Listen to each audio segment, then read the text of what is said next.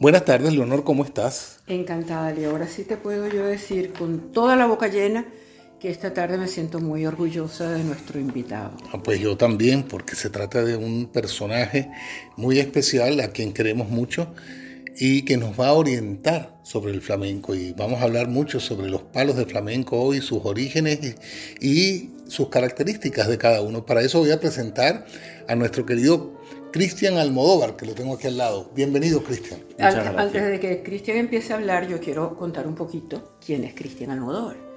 Tú lo puedes buscar y es un gran profesor de flamenco, del baile de flamenco, del cante de flamenco, de la guitarra flamenca. Él ha dictado cursos en, o dicta cursos en Amor de Dios, la gran escuela de flamenco. Pero yo quiero decir que Cristian, más que maestro, profesor de flamenco, es un gran maestro del arte de la vida. Es eh, un maestro apasionado de la docencia, es un amigo impecable, es un espíritu libre con una sensibilidad que yo de verdad, créeme, lo leo, que te lo digo, no he conocido. Él lo sabe, hoy en día nos une una amistad más que consolidada, más que firme, más que probada. Y entonces lo que quiero decir es esto porque realmente es un privilegio tenerte, Cristian. Así es, bueno, bienvenido y pues es todo tuyo el micrófono para los oyentes nuestros. Muchísimas gracias. Hoy vamos a hablar de flamenco. A mí me encantaría que contaras un poquito el origen, la historia, qué es este deambular tuyo por este, este camino que para mí es la pasión, la vida y todo lo que conlleva, que es el flamenco.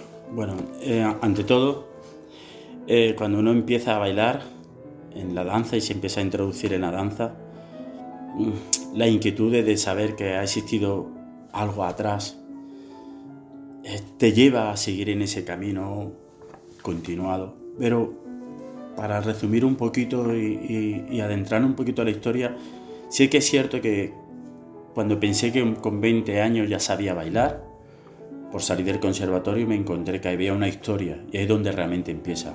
Esto todos los días que, que está sucediendo un camino, un andar, te das cuenta que necesitas rescatar de dónde viene, ¿no? O sea, y, en esa búsqueda de inquietudes hacen que, esto se convierta en esta música maravillosa y se convierta en tu vida, que es lo que es mi vida, porque me atrapó y el flamenco para mí es vivir, vivo de ello y, de la mañana a la noche. Y, y, creerme, es realmente muy gratificante. Yo creo que es vital, es una medicina vital pero es que además tú te tomas el flamenco de una manera muy particular, porque yo que he presenciado tus clases, tus lecciones, todo, tú siempre das esa pincelada que le falta al otro, porque no es solamente el baile por el baile, es meterte en la letra, es meterte en el ritmo, es saber la secuencia de los silencios, todo eso que, lo hablaremos después si quiere, pero háblame cómo empieza que es el flamenco en España.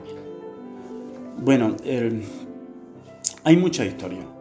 Y la verdad es que hace poco en una conferencia escuchaba también a Faustino y a David Pino, eh, flamencólogos y historiadores del flamenco.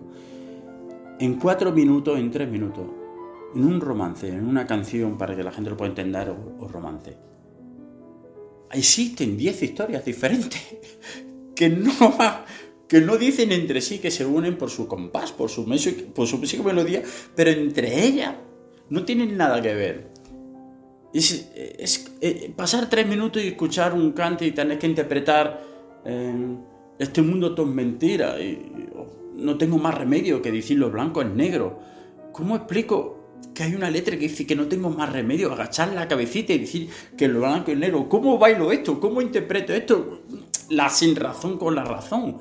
Entonces la música lo que hace que une en ese, en ese tiempo musical junto a su melodía y su armonía, que son los baladores eh, realmente alzan el valor y vamos fusionando. Quiere decirte que en, una clase, en una explicación, en una interpretación, en un baile mío, suceden muchas historias que al final, en principio al final, tú le vas dando un hilo musical y si nosotros pensamos si la letra tenía entre sí los lazos, los lazos los pone la armonía, la música y su compás.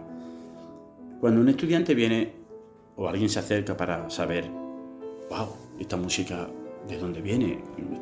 Es el misterio. Realmente de dónde viene. Pero ¿cuál es el origen? ¿A dónde te remontarías tú si tuvieras que contestarme a mí quién trae el flamenco a España? eh, la India sucede una guerra en el siglo III, siglo IV. Ellos salen huyendo de una guerra y ellos salen huyendo por el norte y por el sur.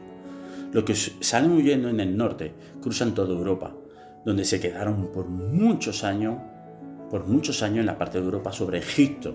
Eso por la palabra que llaman la, la eje de del gypsy y, esa música. Y los otros indias salen y cruzan toda África sin saber que se encontraría la parte de España. Ellos van entrando en el 1400, siglo XIV, siglo XIII, siglo XIII, XIV, XII, pero en fin, cuando ellos llegan aquí, ya nuestra Isabel Católica y Fernando se encuentran como unos indios que han venido huyendo sin saber por qué, con unos carros, se encuentran con una música eh, árabe, donde ya había una afinación. Se entienden que en su, en su voz el gitano, ese indio gitano, tiene una voz muy afilada. Ellos venían como una afinación en su garganta de por muchos siglos de un sitar, de una afinación que es complicado, que nadie alcanza esa tonalidad metal. Metal. Pero claro, llegan a esta parte de Europa donde se encuentra esta Europa que se empieza a consolidar la música europea y hasta el siglo XVIII, cuando entra ya nuestra guitarra española, pues ellos tienen que afinar donde esa nota que no alcanzamos, donde no existe nuestra escala del do, re, mi, fa, sol, que es el la mayor y el si bemol, encuentran esa dificultad. Eso le llamamos, bueno, eh, los gitanos. Se encuentran a, a, la afuera de la ciudad, donde estaban prohibidos que ellos tuvieran por su censura entrar, pero se encontraba que había una explosión siempre de alegría, o bien de alegría o de pena, pero que donde ellos los transformaban. De sentimiento. De sentimiento en alegría. Uno se acerca de lejos y encontraban que su, eran gritos, eran como aquel que dice aullido, maravillosos por tonalidades diferentes que nosotros estábamos acostumbrados de escuchar. Y ahí donde aparece en el siglo XVIII, junto a la guitarra española, es donde se le da entrada a que esos cantes tuvieran parte de nosotros.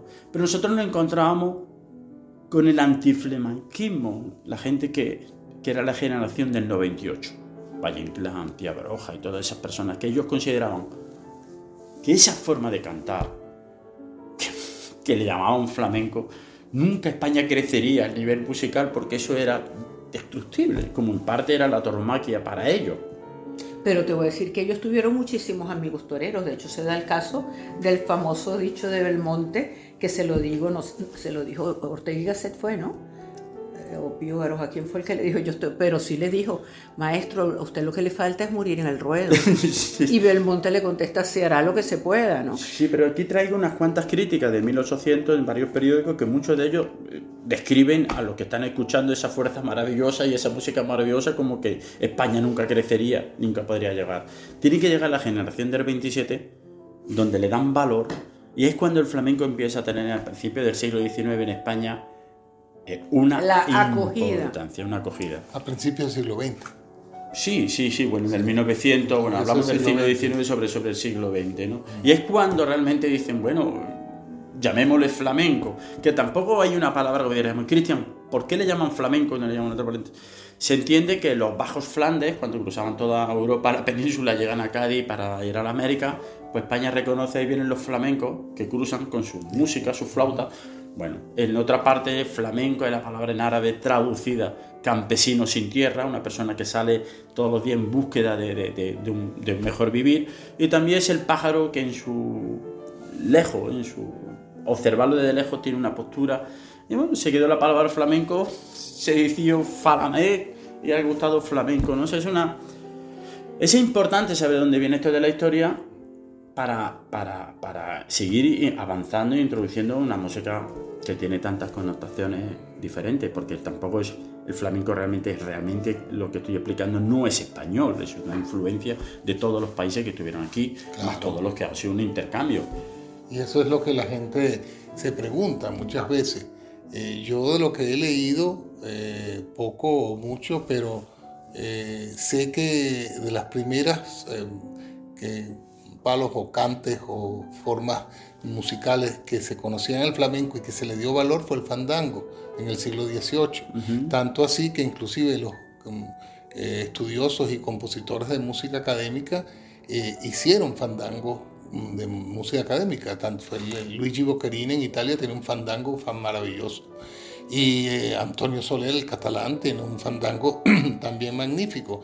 Y es el fandango, el, el primero, creo, según lo que eh, he leído, que se conoce como el- el- la primera manifestación para que de ahí se deriven muchos de los cantes que, tú- que tú vas a conversar. Sí, sí. Yo creo que estamos casi que llegando al final de esta conversación maravillosa. Yo propondría, si a ti no te importa, Cristian, hacer una charla más sobre tu arte, sobre tu, tu trayectoria y sobre todo lo que ha conllevado toda tu historia, ¿no? Y bueno, y despedirnos. Yo sí voy a hacer el inciso que fue Valle Inclán el que le dijo a Belmonte. Sí, sí. Pero bueno, nada, este, Cristian, millones de gracias y espero que nos sigamos viendo. Pues Muchas hasta gracias. luego, Cristian. Pero Gracias, gracias. Ya, ya va, que es que ahí viene el próximo capítulo. Claro. Eh, no se va a quedar, nos tiene que explicarlo El, diferente. co- el el compa.